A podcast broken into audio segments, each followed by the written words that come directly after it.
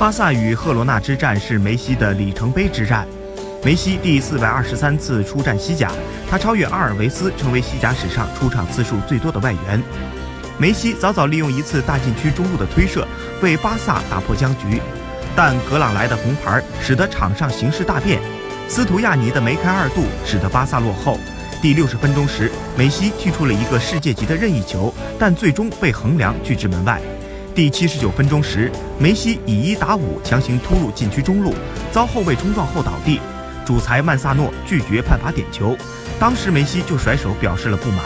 最终双方二比二战平。比赛结束后，梅西仍然对着主裁抱怨了一通。